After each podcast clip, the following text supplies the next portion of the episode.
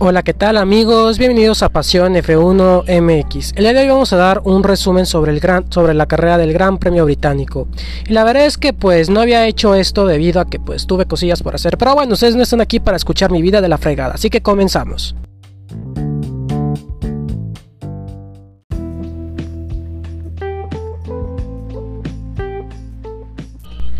Vamos a comenzar hablando de Max Verstappen. Max Verstappen era el favorito de todos para ganar la carrera y de todos, ¿eh? inclusive también era mi favorito para ganar la carrera. Pero en la primera vuelta tuvo un toque con Lewis Hamilton que básicamente hizo salirle de la pista y que chocara a una fuerza de 51 Gs, que la verdad es que pues sí fue algo, sí fue algo fuertecito, vaya. Y también este esto causó que la mitad de su monoplaza se básicamente se desplomara. Y Max Verstappen fue llevado por fuertes dolores al hospital pero afortunadamente este no pasó nada grave y el piloto holandés está bien. Así que eso es lo importante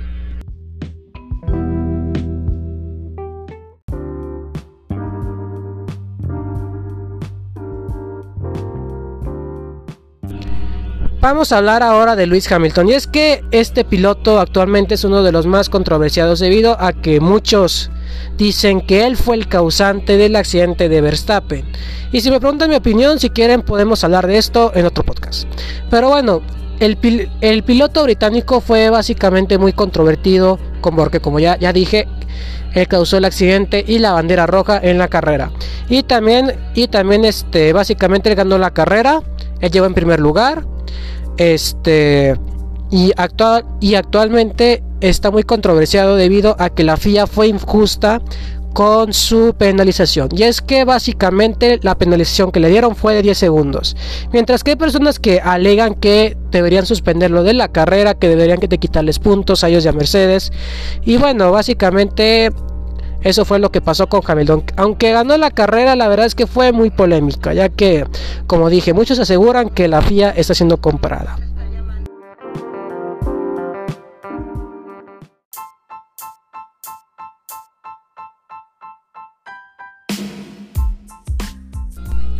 Vamos a hablar ahora del piloto monegasco Charles Leclerc. Y es que el piloto monegasco básicamente nos dio una gran sorpresa en este gran premio debido a que aprovechó el accidente de Verstappen para en la parrilla de salida después de la bandera roja quedarse en la parrilla a un lado de Hamilton. Y cuando fue la arrancada sobrepasó a Hamilton de manera magistral.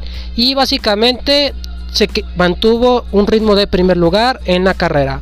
Y la verdad todos esperábamos que que si que el Ferrari tuviera problemas debido a que Charles Leclerc lo estaba sobrecargando. Y es que, para los que no lo sepan, el SF1000, que es el carro de Ferrari de este año, es un carro con limitaciones, podríamos decirlo así. Pero la verdad es que Charles Leclerc se mantuvo muy, muy sólido. Pero lamentablemente, este, Lewis Hamilton se llevó la primera posición a dos vueltas del final aunque, aunque Charles Leclerc dice que se siente emocionado pero a la vez decepcionado, la verdad es que fue un gran resultado para Ferrari desde el año pasado, debido a que el año pasado Ferrari tuvo su peor temporada en la que, que nunca había tenido en Fórmula 1. Y la verdad es que pues Leclerc hizo buen trabajo el fin de semana. Y la verdad es que el piloto de esta semana él se lo merece.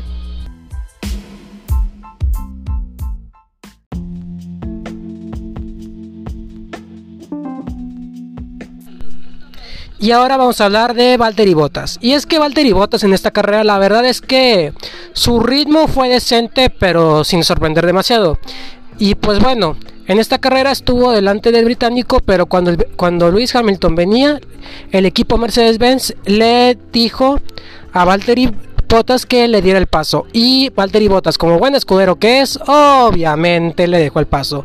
Eso es, como, eso es como, como si tú el favor a tu crush, que apenas te contesta con un jaja, ok, pero ni siquiera te hace caso. Y bueno, básicamente esto le costó mucho el orgullo a Valtteri, que andaba haciendo una carrera, pues ok, básicamente.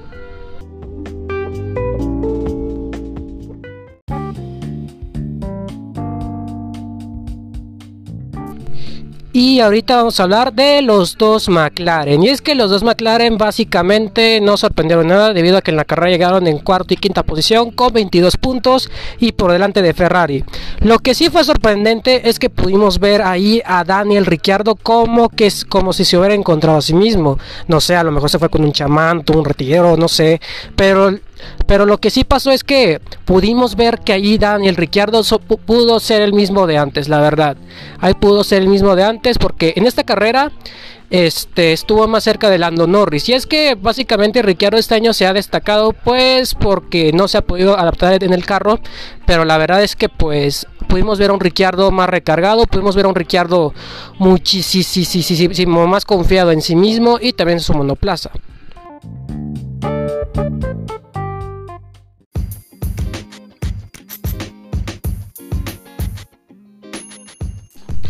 Y ahora vamos a hablar un de Carlos Sainz, que la verdad es que la carrera básicamente se recuperó después de un fin de semana bastante desastroso. Y es que el sábado tuvo que ir remontando posiciones desde el fondo de la parrilla. Y en la carrera, básicamente debido al buen uso de los neumáticos, pudo conseguir la sexta plaza. Y la verdad es que Carlos Sainz se siente muy cómodo de por lo menos haber rescatado algo este fin de semana. Y la verdad es que lo entiendo porque así es como yo me siento cuando dejo todo al último, al final, hago todo al final y me pasan con 7 en la escuela.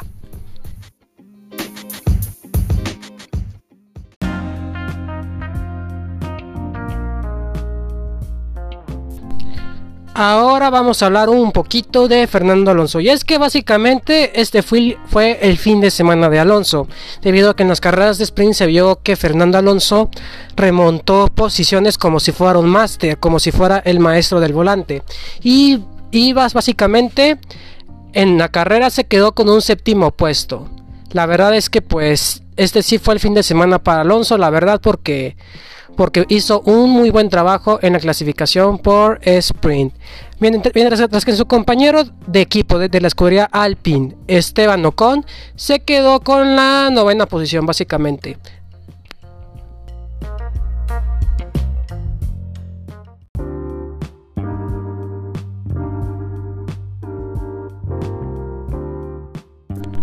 Y ahora vamos a hablar un poquito, poquitito, porque pues obviamente va a ser un audio muy cortito.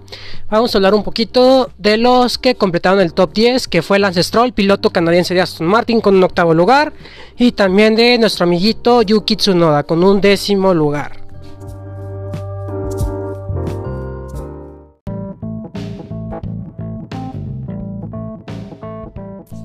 Y ahora vamos a hablar de Sergio Checo Pérez, que básicamente pues no tuvo un buen fin de semana. Y la verdad, raza, no se me vayan a enojar, pero voy a decir las cosas como son, debido a que pues soy muy objetivo, la verdad. Pero Checo Pérez no tuvo un buen fin de semana, la verdad. Y porque en la clasificación llegó en la clasificación normal llegó en la quinta posición. En la carrera de sprint básicamente lo pasaron Alonso y Norris, que son coches más lentos que el suyo. Y, y estoy y básicamente en la vuelta 9 trompió y se salió de la pista como quedando descalificado y teniendo que arrancar al día siguiente en la carrera es el pit lane. Y es que básicamente Checo iba remontando muy bien se iba remontando muy bien, pero la verdad es que pues no estaba al ritmo, no estaba al ritmo este de estar en los puntos. Y la verdad es que por lo mínimo yo me esperaba pues estar dentro del, del top 7 pero al final, este, no fue su culpa, sino, sino que también por Red Bull estuvo este, detrás de todo esto. Debido a que en las últimas vueltas lo llamaron a boxes para cambiar los, neumáticos, que la verdad es que pues esa parada sí fue muy engañosa para mí. Y pues al final Red Bull decidió mejor apostar con la vuelta rápida de Checo Pérez, quitándole así la vuelta a Luis Hamilton en lugar de apostar el séptimo y octavo puesto. En mi opinión, yo si hubiera sido Red Bull, yo mejor me hubiera ido por la vuelta rápida y también por mínimo la séptima posición. Y es que bueno, a veces hay que recordar que las estrategias de Red Bull son peores que la organización de los trabajos de equipo de mi escuela. Pero bueno, continuemos. Ojalá que a Checo pues en Hungría lo podamos ver recuperado y también que esa buena racha vuelva a él. Porque la verdad es que pues si le, hace falta debido, a que pues, Red Bull ya le está perdiendo la paciencia, la verdad. Y básicamente tenemos que esperar un poquito para ver si Checo Pérez se recupera.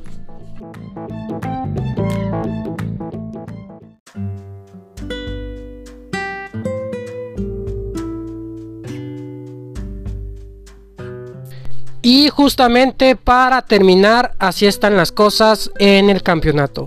Después de este gran premio, Max Verstappen está justamente 8 puntos arriba de Luis Hamilton. Y es que actualmente, y con esta victoria, Luis Hamilton se pudo acercar muchísimo más a Max Verstappen.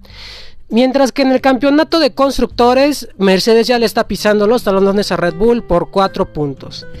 Y también vamos a hablar, por último, poquito de los que se quedaron a puertas, que fueron Pierre Gasly y George Russell.